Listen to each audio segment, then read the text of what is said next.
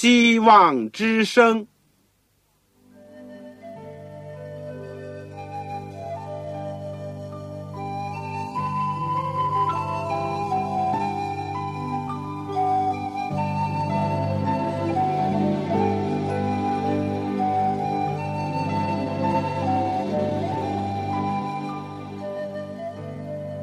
各位听众朋友，各位弟兄姐妹，欢迎您收听信徒培训这个节目。教会的兴旺，不单表现为人数众多，更要求教友的素质好。为了使教会真正达到人丁兴旺，又灵性健壮，希望之声特别为广大的信徒制作了信徒培训这个节目，满足主内同工同道的需要。信徒培训由黄牧师主讲，将有多种课程推出，欢迎弟兄姐妹们踊跃参加。下面我们就把节目时间交给黄牧师。各位亲爱的听众朋友，各位组内的同工同道，你们好，我是旺草。今天很高兴能够在空中一起相会，而且可以一起学习主的话语。我们今天要学习的是《基督生平与教训》的第二十四课——撒种的比喻。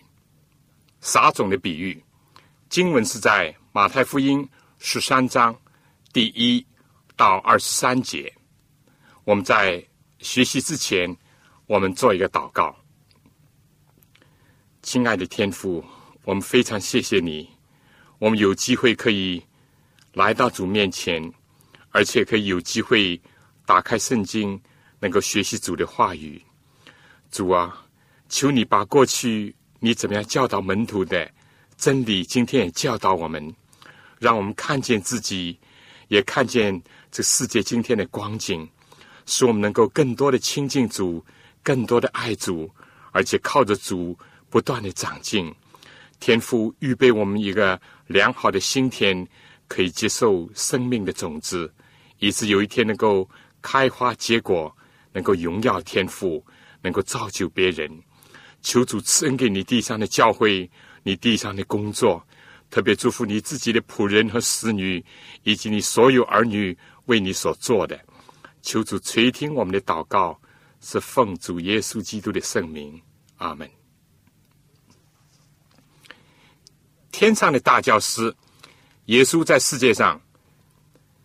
教学当中呢，他喜欢不单单是因材施教、身教言教，另外呢，在教学当中，他欢喜采用问答或者说启发式的教育。他也善于运用比喻，虽然比喻的运用并不是耶稣所独创的，自古就有，但在旧约圣经里面。就能找到十个以上的比喻，比如说先知拉丹对大卫王的劝诫，就是用比喻的方式；以及我们以前提过的乐坦，就是基甸的儿子所讲树木选举他们的王，这也是一个比喻。就是耶稣的时代，比喻也是被广泛的采用的，在希腊、罗马、埃及。犹大的作品当中，都很容易找到。中国古典的诗书当中呢，也有很多的比喻。但耶稣是运用比喻的高手，在新约四福音当中，可以找出三十几个比喻，他们有长有短。耶稣所讲的比喻呢，和一般的寓言。比如说，在当时很流行的《伊索寓言》呢，有分别的。分别在哪里呢？在于耶稣的比喻呢，是讲论属灵和属天的事物和真理，而一般的寓言只是发挥一些道德的教育，给人一些警示的箴言或者是智慧的话。其次呢，耶稣的比喻全都来自自然界，生活实际。和人生的经验，可说是实物的教训。怀人领会耶稣比喻的书呢，就是《基督实训》，现在被翻译为《天路》，是一本很能帮助我们的书。而寓言呢，常常采用拟人化的手法，是一种非真实性的寓意之作。而且比喻和神话呢也不相同。神话呢，往往不但是作为传达真理的运载工具，而且是和真理呢混为一体。但耶稣的比喻却被视作真理表达的一种形式，是躯壳，不是真理的本质。虽然它是有用的以及宝贵的工具，但更为宝贵的是它内涵的真理的本身。那么，比喻和格言、谚语或者真言有什么不同呢？也有显著的不同。虽然有的时候在新月有一点混同或者互用的地方，比如说《路加福音》第四章二三节：“医生，你医治自己吧。”那么，我们说到比喻在教学当中有两大明显的优越之处。第一呢，当然是形象化、生动、活泼。有力的体现了真理，并且呢，无需加以证明。另外呢，它不但是启发思想，它触及感情，调动全身。对耶稣来说呢，他运用比喻来彰显真理；对某些人呢，含蓄的讲论真理，但也是为了使真理的印象深刻，甚至能够永垂不朽。怀仁在《天路》第一章用比喻施教当中也这样提到，耶稣为什么要运用比喻呢？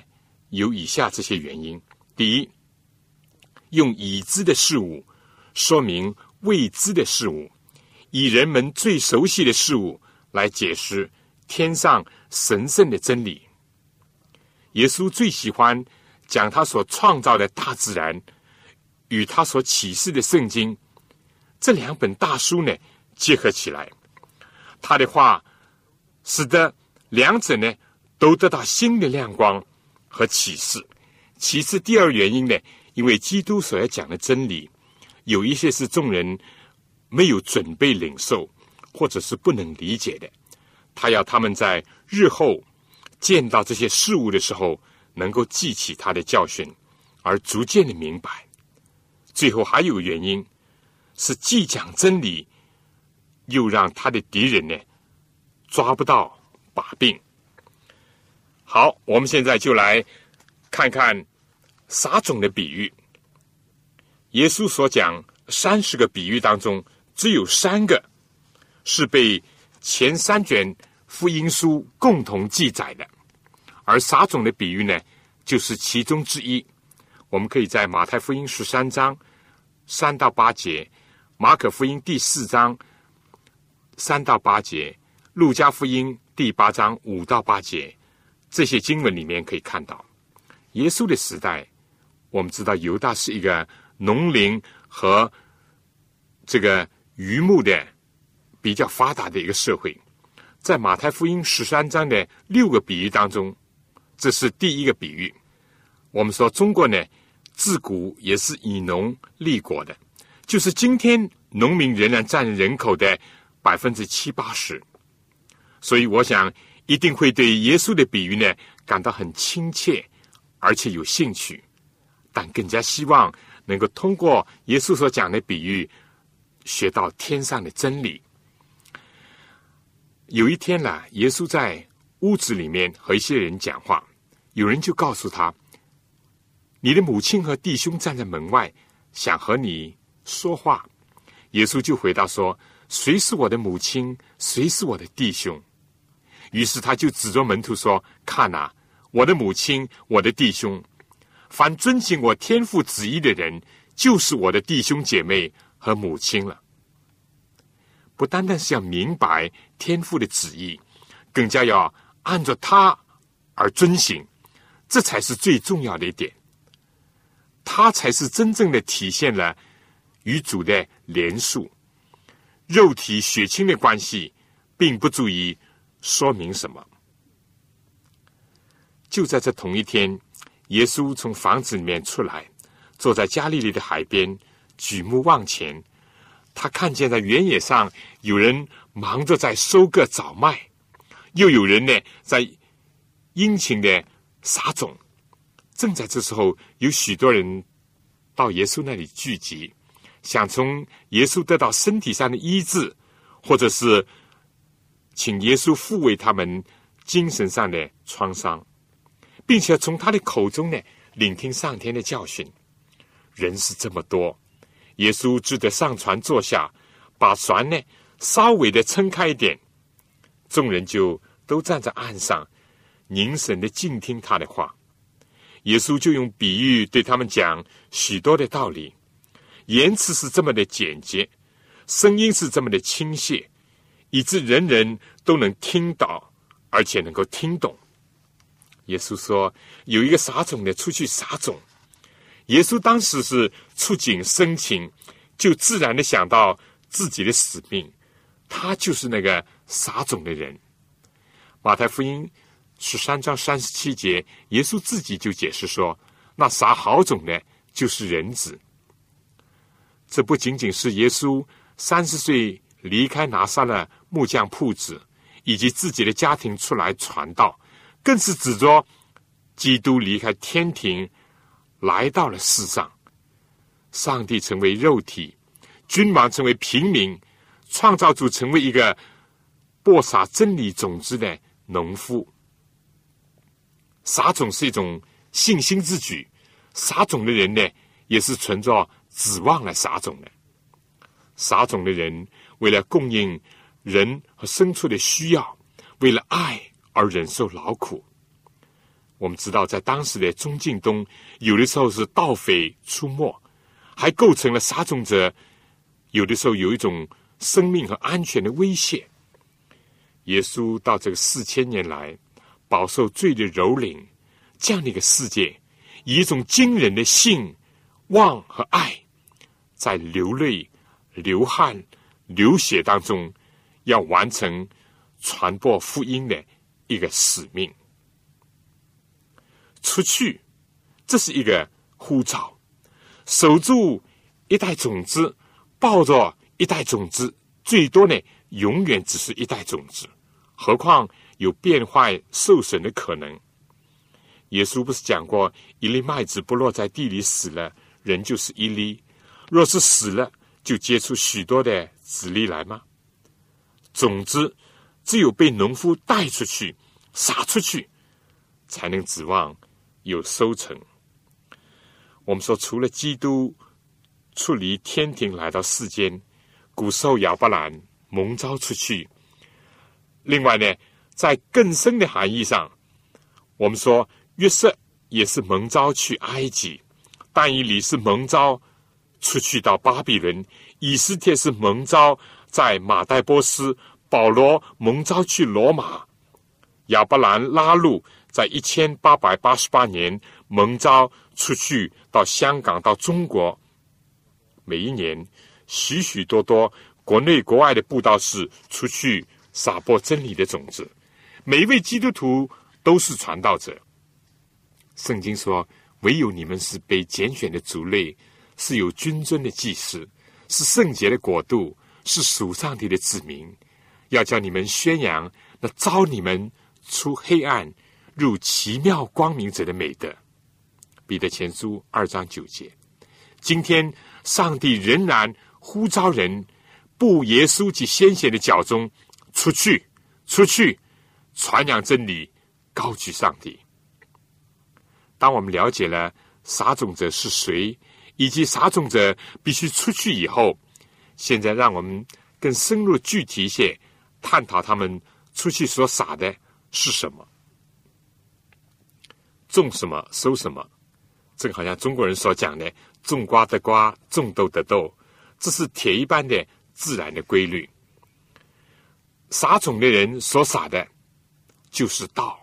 马可福音第四章十四节就这样讲：人子耶稣所撒的是好种。马太福音十三章三十七节，种子既然有好。当然也有坏，在紧接着这个比喻以后，耶稣讲了另外一个败子的比喻，其中提到了天国好像人撒种、撒好种在田里，即使人睡觉的时候，有仇敌来将稗子撒在麦子里，就走了。耶稣的仇敌撒旦，也就是那抵挡者，就是撒坏种、撒败子的。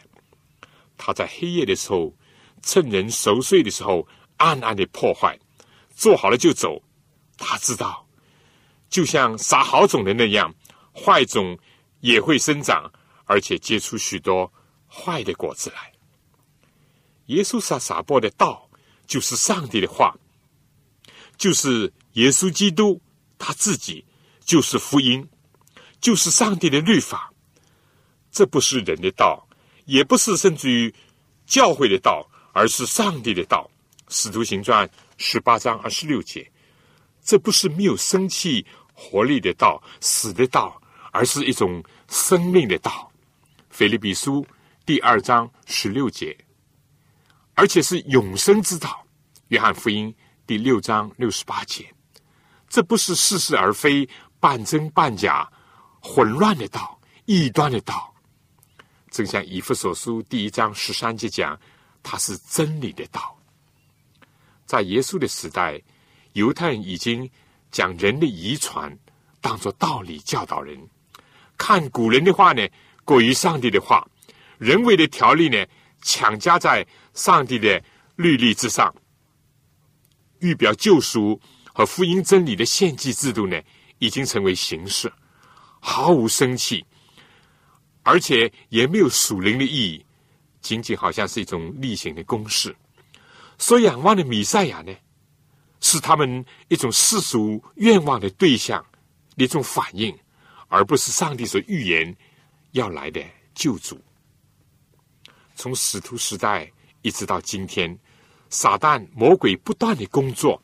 将混乱的道，将异端呢撒播在教会以及全世界。他有的时候是以哲学，有的是以科学、文学，有的时候甚至以神学的形式出现。有的时候是固然借助无神论，有的时候呢借助有神论来出现。有时候利用世界上人公开的敌对圣经，有的时候呢利用主教传教士曲解圣经。有的时候呢，叫人另传一个福音；有的时候呢，又叫人废弃上帝的律法；有的时候叫人成为教条或者律法主义者；有的时候呢，却叫人接受廉价的救恩，所谓一信就得救，一次得救，永远得救，无需顾及上帝的要求以及个人的行为等等。有时叫人呢，只传因信称义。有时叫人只强调诚意成圣，有的时候叫人只接受耶稣的神性，否定他的人性；有的时候呢，却却相反；有的时候叫人推重理智，有的时候呢，又叫人完全的抹杀理智；有的时候叫人把萌虫滤出来，骆驼到吞下去；有的时候呢，叫人倒这个洗脚水，连盆里。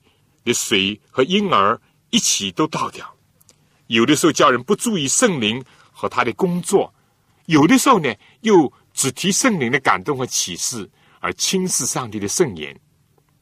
有的时候使人不相信有神迹这回事情，有的时候呢又令人迷恋在追求神迹启示，太多太多这些。但是所有这一切，至少。都可以追溯到人类历史的很早的时代。魔鬼撒旦众善之仇敌，就是借着古蛇引诱了亚当和夏娃，以谎言引动他们的心，使他们怀疑上帝的慈爱和公义，不信上帝确切的话，违背他的命令，破坏人与上帝、神与人的关系，颠倒了创造主和受造者的身份和位格。在这个之前，在这个之后，撒旦一直暗暗的趁人不备，或者是在人心灵昏沉的时候呢，撒播坏种、毒种，传讲假道，使人受害。我们看今天教育的败落，社会风尚江河日下，教会属灵的光景日渐衰弱，原因就是离弃了圣经和他的伟大的真理，以及他所含有的生命。所以教会混乱分裂，厮杀好种者痛苦。好，我们讲撒好种的基督呢，决定要亲自来到这世界上，去无存清，亲自努力的工作，也呼召更多的人追随他在世界这个大田园当中，能够除去这些杂草，能够。培植这些良种，积极的撒播真理之道。下面我们明白了撒种的以及所撒的种子是什么以后，我们就来看一看四种土地，也意思就是说有四种可能的情况。我们说撒种者是耶稣，种子是精选的两种好种，但是呢，由于接受的土地不同。就会出现四种可能的情况。第一种，耶稣说撒的时候有落在路旁的，飞鸟来吃尽了。在耶稣讲完整个比喻以后，并给门徒解释他为什么要用比喻对众人讲话，然后呢，为门徒解释这个比喻。对撒在路旁的呢，耶稣是这样解释的：凡听见天国道理不明白的。那恶者就来，把所撒在他心里的夺去了。为什么听见了天国的道理却不明白呢？田地代表人的心意，心地的好坏优劣，取决于如何对待耶稣基督和他的真理的信息以及永生之道。而人的命运以及一生的果效呢，也是由心而发。落在路旁的呢？代表一等人，他们的心地刚硬，没有容纳种子的一个余地。今天大家可以从压路机的工作上得到一个认识。由于来回反复的这个压制良心、践踏良心、消灭圣灵的感动，心地也就像硬路那样，根本这样的人不敬畏上帝。像希伯来书第三章十三节所说的，他们的心地刚硬，由于不断的放纵罪恶以及各种的私欲，而且也一直说谎，他们的良心，保罗说，如同被热铁烙惯了一般。提摩太前书第四章第二节，旧约埃及的法老呢，就是一个典型，但可怜大多数除了埃及地的以色列人呢，也是心地刚硬的。由于他们的顽梗的态度，上帝也就任凭他们存这样的心。以西结的时候，上帝说：“以色列人都不肯听从他，都是恶奸心硬的人。”以西结书第三章第七节，不承认上帝的外邦人当中，也因心存虚妄，以这样的心来行事，结果他们的心地就昏昧，与上帝所赐的生命。隔绝，都因自己的无知，心理刚硬，不信上帝的创造和救赎。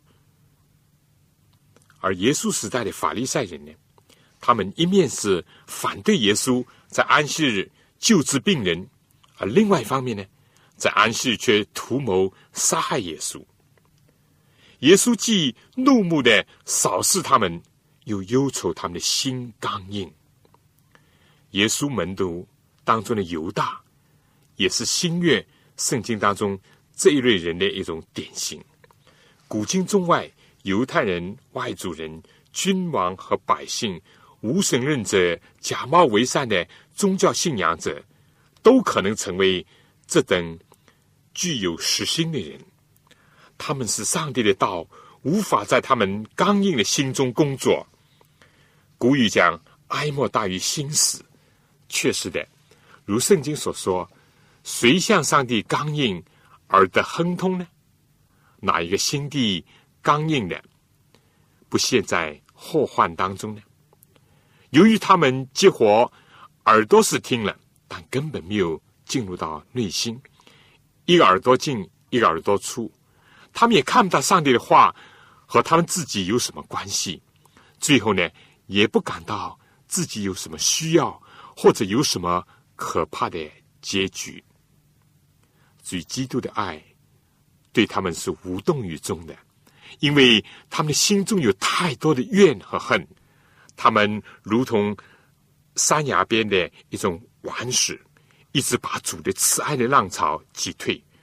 他们故意的不认识真理，以至于把假的当真的，真的当假的，黑白是非全都颠倒，价值观也大大的变乱。以赛亚先知预言说：“他们听是要听见，却不明白；看是要看见，却不晓得，因为心蒙子油，耳朵发沉，眼睛闭着，唯恐自己清醒。”受感动而悔改，对一个不愿意悔改的人，还能怎么样呢？有的时候也像上帝对以西结先知所讲的，他们来到你这里，如同民来聚会，坐在你面前，仿佛是我的民。他们听上帝的话，却不去行，口里多显爱情，心却追随财力。听到当儿戏。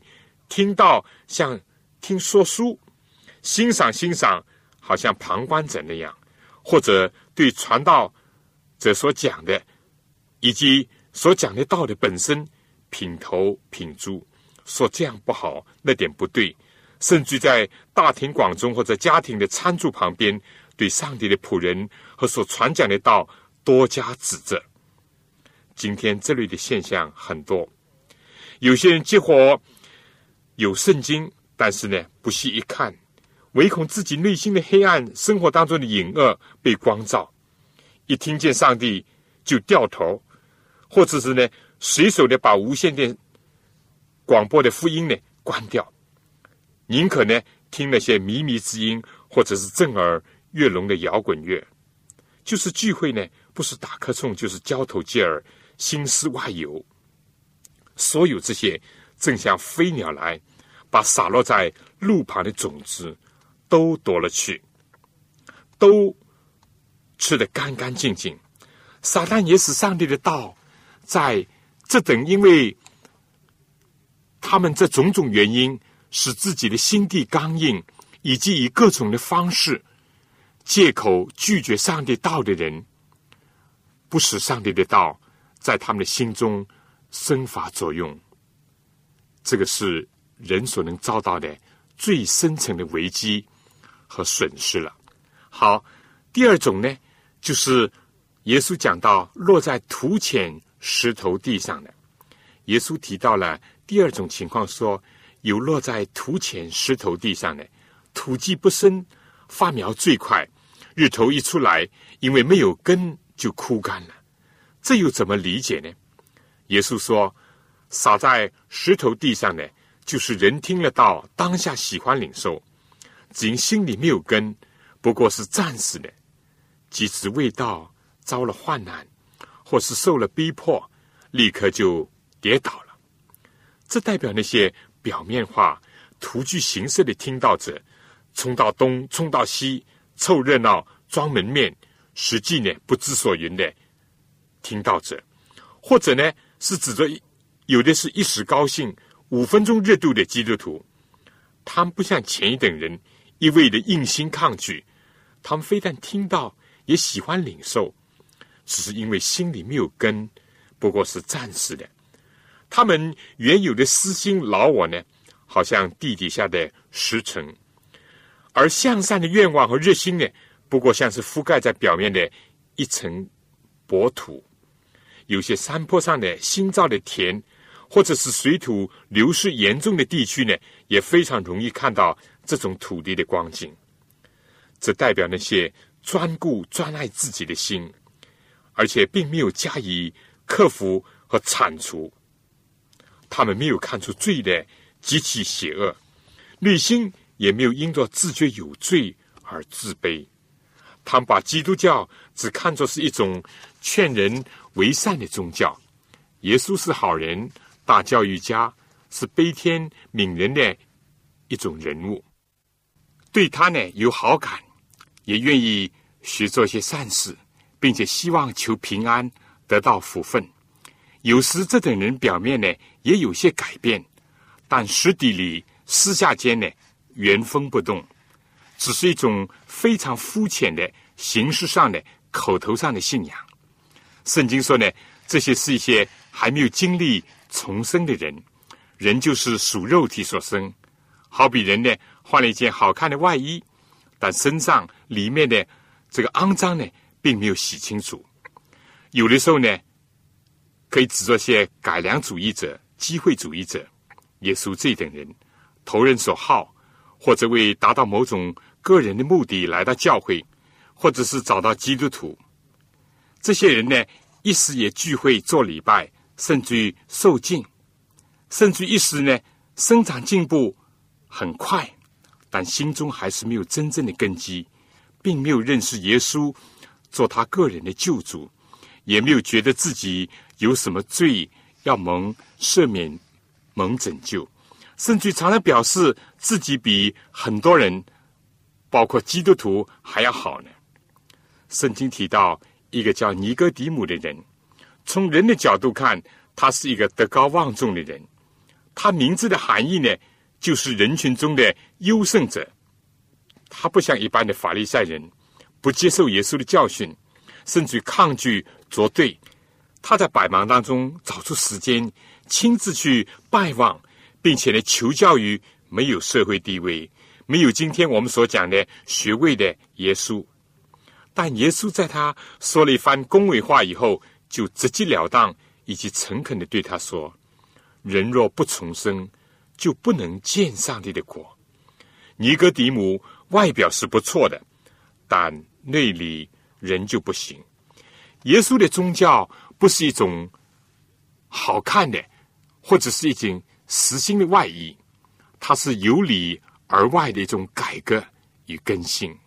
又有一个犹太的青年，是一个财主，又是一个当官的，从小呢家教甚严，按照字句讲，遵守十条诫命。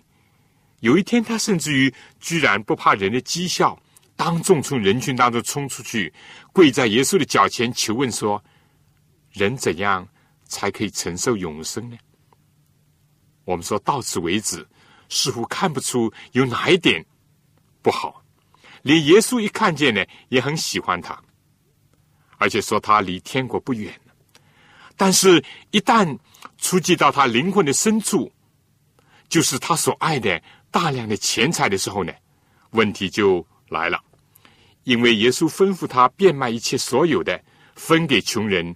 再来跟从他，啊，太难接受了，要求太高了，牺牲太大了。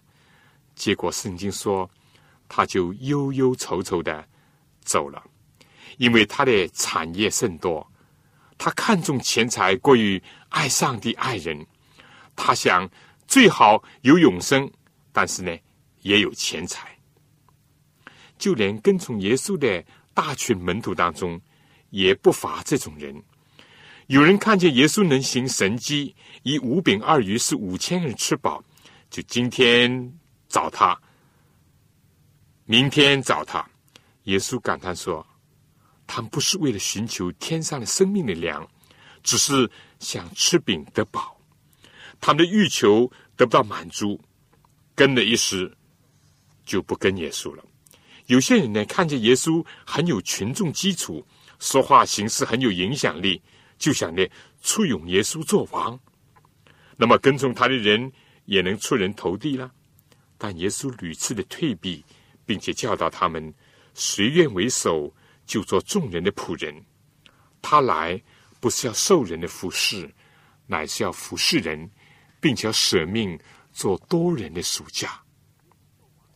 这些想耶稣做王的人呢，结果听了这话就离开他了。又有一次，耶稣叫跟从他的人吃他的肉、喝他的血，意思就是叫人呢不要单单形式上来跟从他，而是要与他同化，领受他的话和教训，让这些呢进入到他们的生命和生活当中去。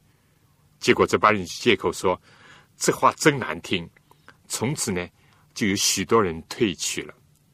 以上这些人平时从外表。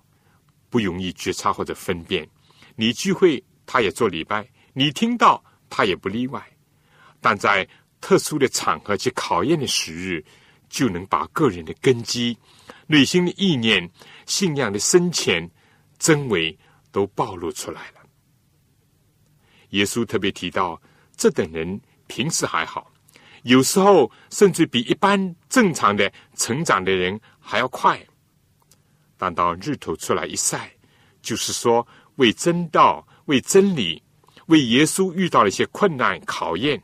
要付出一些代价的时候，因为土浅根不深，底层还是硬石头，没有水分养料可以供应，结果它就枯萎了，倒下了。在教会发展，许多人涌到教堂里面去，成群的人受尽的时候，要提醒及注意这一点。尤其是做传道的，我请你们注意这一点：信道要信，就要信的深。信的彻底，做基督徒要做，就要做一个重生的、献身的基督徒，而不要做一个徒有其外表的挂名的基督徒，或者只做一个平安稳妥的时候才欢喜聚会唱诗，而一遇到一些来自个人生活、工作或者家庭、社会的困难，或者教会遭遇到了某些问题，就萎缩了、退避了、跌倒了。耶稣的死日有这种光景，历代以来，以至于今天也同样的经常发生这样的事情。没有一样有价值的事物是不用付代价的，没有一种真信仰是无需经过考验的。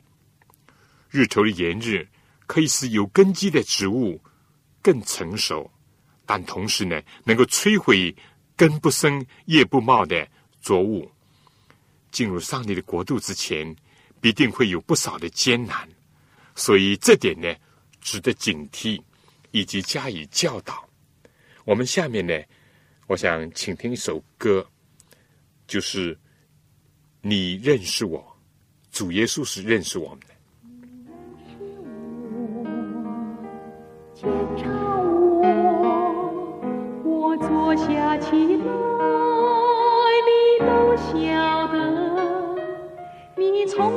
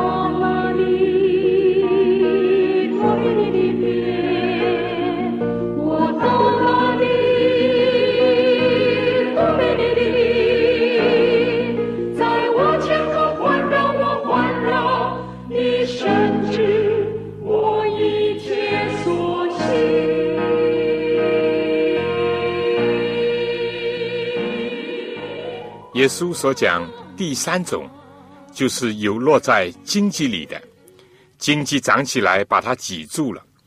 耶稣的解释呢很清楚，这是指人听了道，后来有世上的思虑、钱财的迷惑。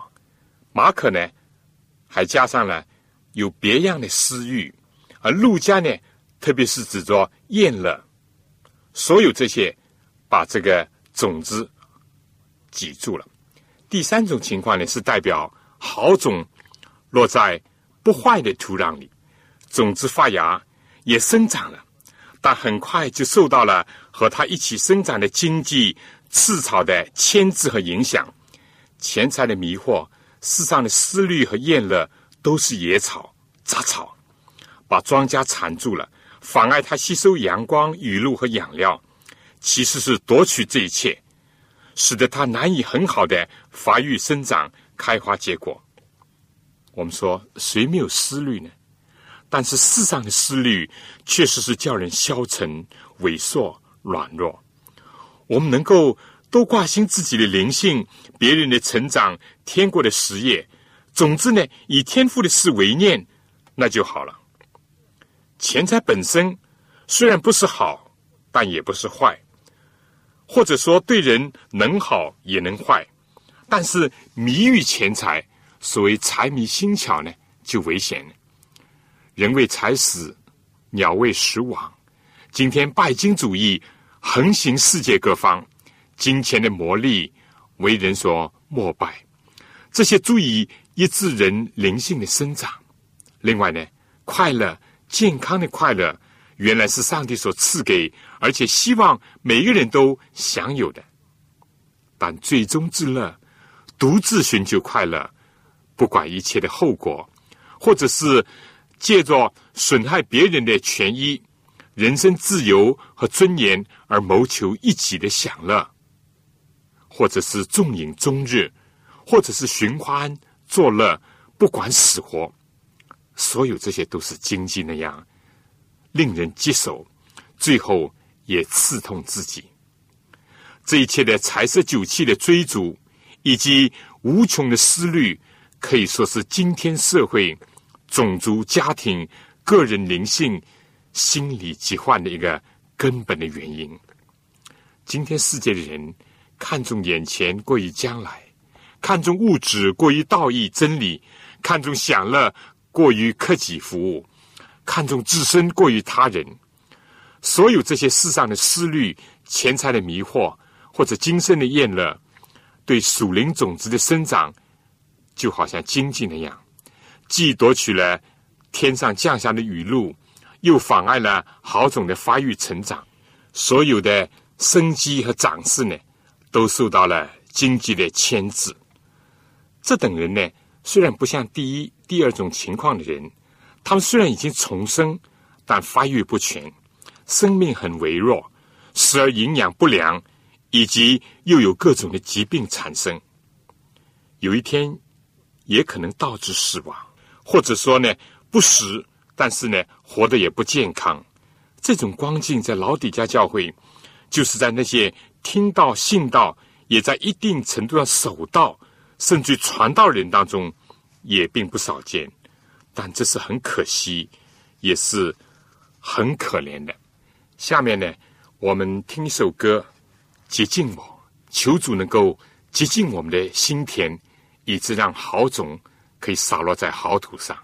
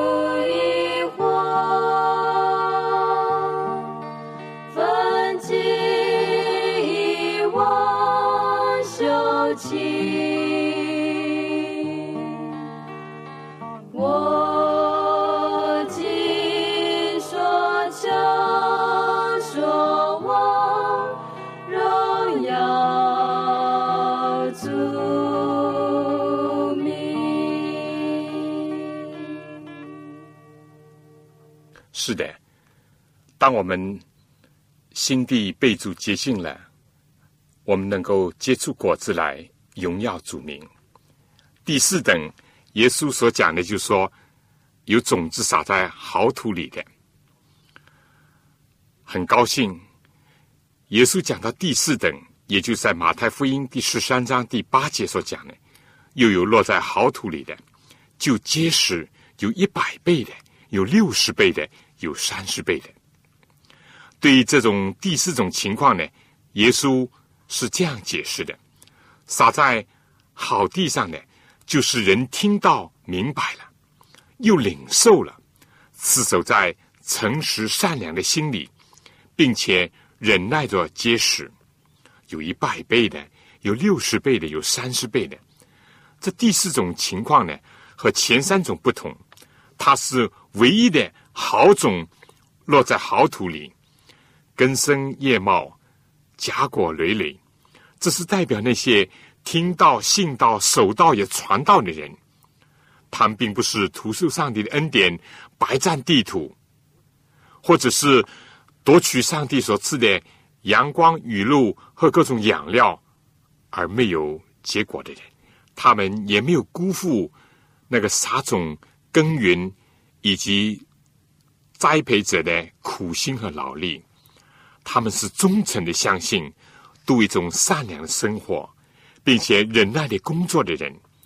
他们的生命欣欣向荣，他们的人生显得有价值。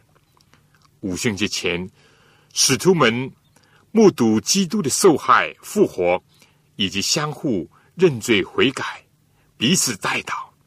到五旬节接受了圣灵浇灌以后，就看到他们灵命那种飞跃。他们不是暂时未到欢喜，他们经受了考验，得胜了自己软弱，开垦了心田，剪去了石块，清除了野草，在圣灵的恩高下，一直结出许多前所未有的品格和工作的成果来。一百倍、六十倍，甚至三十倍的收成，是多么的令人欣慰鼓舞啊！但要得到这些成果，并非是凭空而来，好土不单单来之不易，而且好土要保持，也并非是不费吹灰之力的。在灵性上也是如此，灵性好不是天赋的、遗传的、外加的，而是神人合作的结果。灵性好也不是一劳永逸的，人必须常住在主里面，或者说主的灵、主的道。常常在他们里面，在他们的心田呢，才能继续的维持在良好的状况当中。每一位在农村生活过的人都十分了解这一点。在灵性上，听到、相信、领受，以及行道和传道呢，都是要追求的。听到的不等于相信及领受。有人虽然相信或者表示领受，但不一定都行道。有人个人虽然度一种守道的生活，但是很少为主做见证，为主结果子。而每一个过程呢，都是灵性进展的一个过程，但也是一个克服困难的过程。潼关福音的作者用了几个字眼来形容这个过程的重要之处。一个呢是听到要明白，不明白呢，往往有两方面的原因。一种是像第一种情况，那些印图所代表的实心班的人，他们不明白，是不愿意明白，故意使自己不明白。这种心意当然要不得。其次呢，是由于缺少机会或者领会的比较迟钝等等，这就必须不耻下问，并且付出时间、精力等等代价，求圣灵引导明白，进入真理。听而明白是很重要的，是信道及领受真理的必要的前提之一。保罗说：“比利亚人咸于帖撒罗尼迦人，他们甘心领受这道，天天查考圣经，要晓得这道的是与不是。做基督徒不但要听到，也要明白。不明白呢，叫求明白。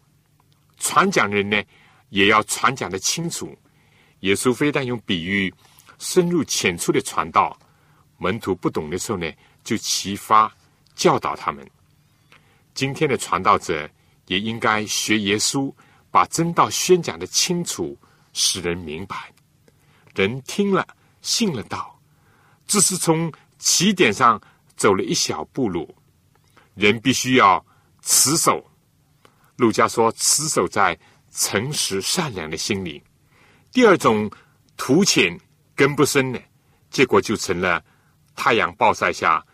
枯死的一个原因，应用在属灵的事情上呢，就是这等表面上的信徒、形式上的基督徒，往往是缺乏诚实和善良的心地的。信仰中真诚是非常基本的要素。耶稣说：“上帝是灵，他要人用心灵和诚实拜他。他正寻找这样的人。耶华的眼目正遍察全地，要显大能。”帮助向他心存诚实的人，保罗提到提莫泰，借助他母亲外祖母的无伪的信心来侍奉上帝。有人说，有信仰比没信仰好，但没信仰比假信仰上帝还好。这有相当的道理。真以色列人的一个特点，就是心里没有诡诈的，一个愿意诚实的在神。以及神的话面前对照、对待、对付自己的人是有福的，也是有基础的。许多基督徒为什么仅仅做了一时一地的基督徒呢？其中有一个原因，就是因为他们不是真实的基督徒，是虚假的基督徒。信仰上要真诚，生活上要善良，因为上帝是善良的。圣灵所漠视的道，就是要在教训、督责、使人归正、教导人学艺上，是属上帝人完全，并预备行各样的善事。主耶稣几个比喻当中，对将来得救的儿女呢，称他们做你这又忠心又良善的，信仰上真诚呢，也促成了生活上的良善。而这两点呢，正是主所看重的。然而，届时呢，人就需要忍耐。从撒种到收割，需要有多少的忍耐啊？拔草、施肥、等候发芽、生长、开花、结实、盼候雨水等等，都要忍耐。不忍耐，就看不到结实，也享受不到丰收的喜悦。品格上的长进，并非是一触即成的。除罪成圣，等候圣灵的浇灌，都是需要忍耐的。就是使一个人信耶稣做基督徒，也是要忍耐等候的。耶稣的兄弟雅各劝勉说：“弟兄们呐，你们要忍耐，直到主来。看那农夫忍耐等候地里宝贵的出产，直到得了秋雨春雨。”你们也当忍耐，坚固你们的心。耶稣忍耐一生，直到今天在天上仍然忍耐宽容世界上的人，并等候他的儿女，特别是那班信道守戒的渔民，能有忍耐的心，遵守他忍耐的道，并在患难中有忍耐，在爱心中劳苦，而且忍耐。只等到他来，对结实来说呢，忍耐是极重要的一款。希望你我呢，都能成为这种心田，在听而明白、信而持守，在诚实和善良的心意当中，忍耐结出品格和工作的果子来，好荣耀上帝。最后，我小结下，耶稣在这个撒种的比喻当中呢，指出了他和他仆人。就是撒种者，在信望和爱当中撒种。所撒的好种呢，就是他和他的道、他的话，包括了福音和律法、恩典和真理。种子以及播撒者呢是有保证的，但由于土地的情况不一样，结果呢也就不一样。大致呢有路旁石头地所代表的心地刚硬、拒绝真理和上帝人，也有土田石头地所代表的形式化、肤浅甚至虚假的基督徒，一遇到困难就放弃信仰。第三种是因为不注意除草耕耘，就是因为世界上的思虑、钱财的迷惑或者今生的厌乐，所象征的代表的荆棘和杂草。结果呢，所有这些就使得基督徒结不出果子来。最后，耶稣鼓舞人，讲到那些落在好土里的，这是表示那些听了，而且。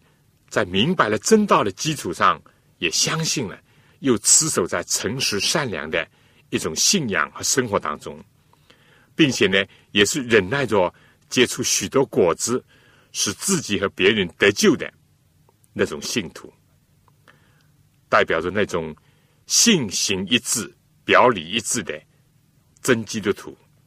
最后呢，另外有几点值得一提的：第一，一切土地。就是新地的情况呢，不是永远固定不变的。坏土可以一步步的改善成为好土，再后的可以再前，但好土如果不维持、不保守呢，也会一步步的退化，变成坚土和石头地。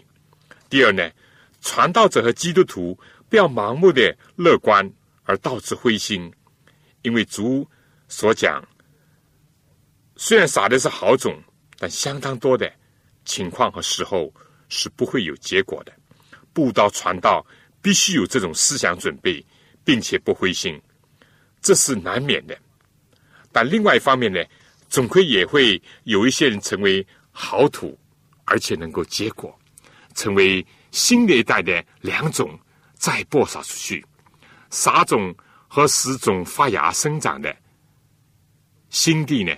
都要清楚明白，诚实善良、忍耐仰望，而不是盲目的乐观，也不悲观，也不骄傲。